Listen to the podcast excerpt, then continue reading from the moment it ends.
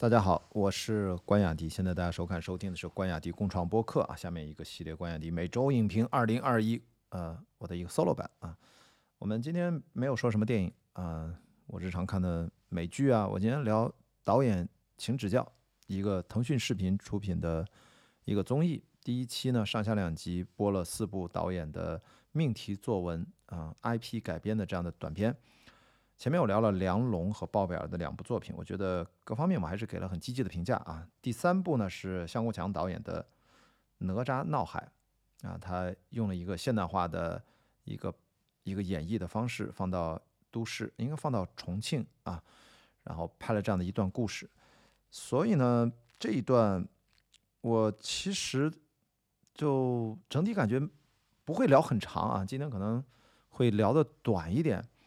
就是因为整体这部短片，它其实是给我印象最弱的一部。嗯，我不会今天在这段分享里面聊特别多积极的内容，就是它没有让我感觉到积极的信号。因为我其实是一个很积极的一个去阐释电影的一个观众和一个呃业内的从业者吧。我一直做跟制作有关啊，制片人相关。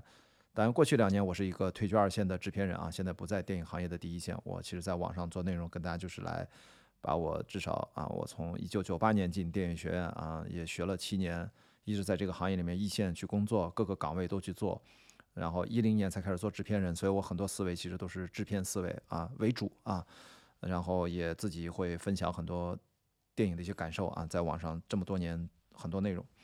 我想说的是这个背景就是，以我这样的一个背景，我看到这个短片，我没有能够寻找到一些积极的内容跟大家去分享，好吧？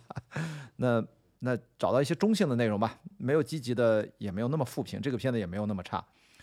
它就只剩下中性的内容了。那第一点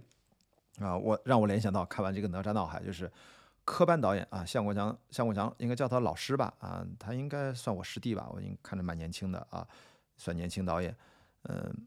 他如果是科班导演，适用于所有的电影学院的毕业生啊，特别是导演系的，因为我是电影学院的啊，但是我不是导演系的啊。我是管理系和文学系的，然后越是科班的导演，特别是北京电影学院啊，我们应该苛刻一点，就是因为我对自己母校的毕业生，咱们的师兄弟们啊、师师姐妹们都苛刻一点，不要再拿出什么啊，就是技术来说事儿啊，说技术很强，摄影很棒，这是你本来应该做到的，因为你是科班导演，你是科班学摄影，科班学美术。啊，科班学导演、编剧，你这些事情做过关，做六分以上，这些事情没有什么值得骄傲，也没有什么应该拿出来去单独去强调的，这是应该做到的啊。所以说什么完成度啊，呃，技术强项啊，没有必要提啊。这甚至我苛刻一点讲，这是一个专业的科班电影人的一个基本修养的。重要组成部分，OK，那我们要提什么？我们要提真正的你的。我现在说到导演了啊，我只说导演是表达本身。你要通过你的影像，你要的视听呈现给观众。我觉得这个是我们应该去提的啊！不要说自己的什么优势和强项，这些东西你的优势和强项应该展现出来。就目前来看呢，因为。向国强导演拍的这部《哪吒闹海》的短片，它是传统叙事啊，它它它也不是梁龙的实验片的风格，它也不是鲍贝尔的这种双线叙事，有一些啊交错时空的这样的一些非传统叙事。向国强导演其实是传统叙事这样的故事的短片，它对整体性的啊情感逻辑啊，它其实是大家就会带着传统的要求去来看待你，去要求你。你又是一个类型化手法用的，看上去是比较娴熟嘛？我说技术过关没有问题啊，这个当然是认可的。嗯，那就要求你要看到创新的东西才能抓抓人，看得下去，觉得有意思。嗯，那么在传统主流叙事的这种风格的故事片里面啊，不管你是个长片还是现在这次拍的短片，其实一定是作为导演，我们都会呃。我从制片人的角度啊，对人物的情感一定要大于导演所表达的那些主题或者概念层面上的情感。因为我看到在这个节目里面呢，也是这个问题。你看前面我也跟鲍贝尔，我也在前面那一段播客里面跟大家讲，如果要对鲍贝尔有什么建议，就说，嗯，我知道节目需要你去导演自我阐述，其实有的时候不一定需要，不一定需要。我觉得在向国权导演身上其实也出现这样的问题，嗯，都是作品其实本身我不觉得这是一个哪吒闹海多么糟的作品，我只是说它是一个。给我没有，给我没有留下深刻印象的东西。它是一个，嗯，专业性、技术层面上好像我们没有什么重大的纰漏。虽然后面有些人对他的批评，我觉得那个也没有那么夸张，好吧？还说那个移动轨怎么用，我觉得聊那么细，咱们跟导演聊那么细东西干嘛？我从我制片角度，我从来不会聊那么细节。我只会说这个东西不能说寡淡，就有点夸张了。我觉得就是平，相对来平，它没有一个任何你意料之外的东西。呃，当然导演会觉得，那我拍成这样有什么问题吗？其实没有问题啊，我只是表达我的个人的感受嘛。我就觉得相对来说，呃，过于正常，嗯，很多套路，然后流于表面。我认为这是个中性的表达，我没有觉得这是一个特别苛刻的批评啊。我没有讲的故事讲的一塌糊涂啊什么什么，没有没有没有，这就是一个相对来说平庸一点的一个短片，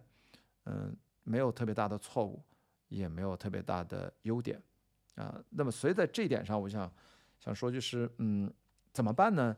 就是目前来看，我是没有看到特别足够多的细节和情感力量去支撑导演在节目里面去表达的这种啊这种父子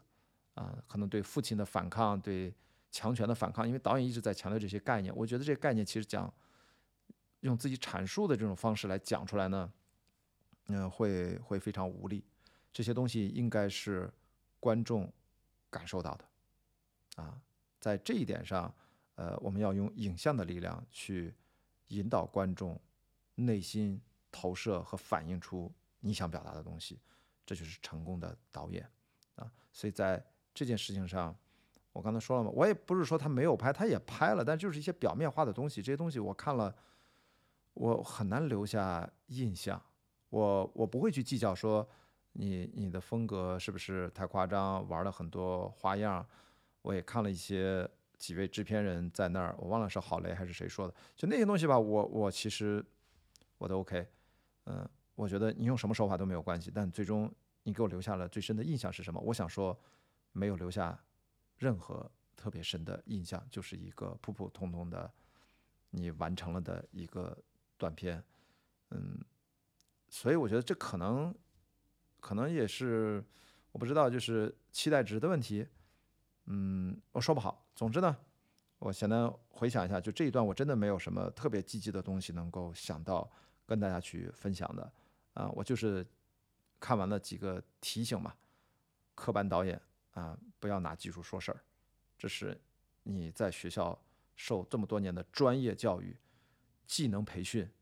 难道这不是应该的吗？你拍的技术过关，这是一个底线，好吗？这不是一个拿出来啊优秀的、自我的觉得很感觉良好的东西，我觉得不是的啊。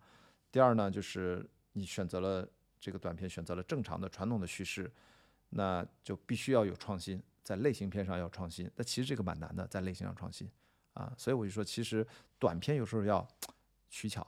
啊。我为什么偏向喜欢前面那两个导演？就他们天然的选择了。一个偏实验短片一个风格，一个是很不一样的一个叙事啊。当然我说他表演抓的也很准确啊。OK，呃，这个相国江导演这个表演，年轻的这个演员，我同意节目里面很多人的观点，这个我是同意，就是年轻的演员表演的很好，但是也无法改变这个片子很平庸的一个事实，好吗？然后我说了，呃，拍短片更需要强烈的情感信息量要足够大，要浓烈来支持导演想表达的那个主题。就目前来看，我觉得支持力度不够。嗯，就没有什么了，就是一个看上去正常、有点套路、比较表面化的这样的一个短片。好，抱歉啊，这个只能上国江导演我们不认识啊。就是如果你看到我的这个播客或者听到，呃，我希望我们有机会见面交流，可以聊得更多一点啊。我跟学校的同学、老师们很多都都很愿意去这样的畅谈交流，也希望你不要太介意我。我其实好像啊。没有把这个片子 说的那么好，我真实一下，表达一下自己的想法。呃，期待你后面可能需要进入到你真正的呃创造力比较旺盛的某些一些一些一些区间吧，一些因为导演不是万能的，一定他有很自己很擅长的部分，希望能在这个节目里面我们能够。能够看到，然后或者节目里面看不到没有关系，你最终你拿你的作品说事儿，你是一个很棒的导演。比如《少年巴比伦》，你的一个作品，我其实没有看，我有机会去看一看，没准那是一个非常好的一个作品啊。那我看了我才知道，我就不不做过多的呃现在的呃自己脑补一些东西，我尽量没有啊，保持清空自己，我们以看到的为准。就目前这部呃改编的《哪吒闹海》，这是我的几个想法。好，谢谢大家啊！如果希望呃希望你关注关雅迪共创播客。呃，在全国呃各种的泛用性的播客平台上都可以搜索到，然后欢迎关注、呃订阅、呃转发和评论啊，谢谢大家，我会跟大家在网上互动，好，嗯，再见。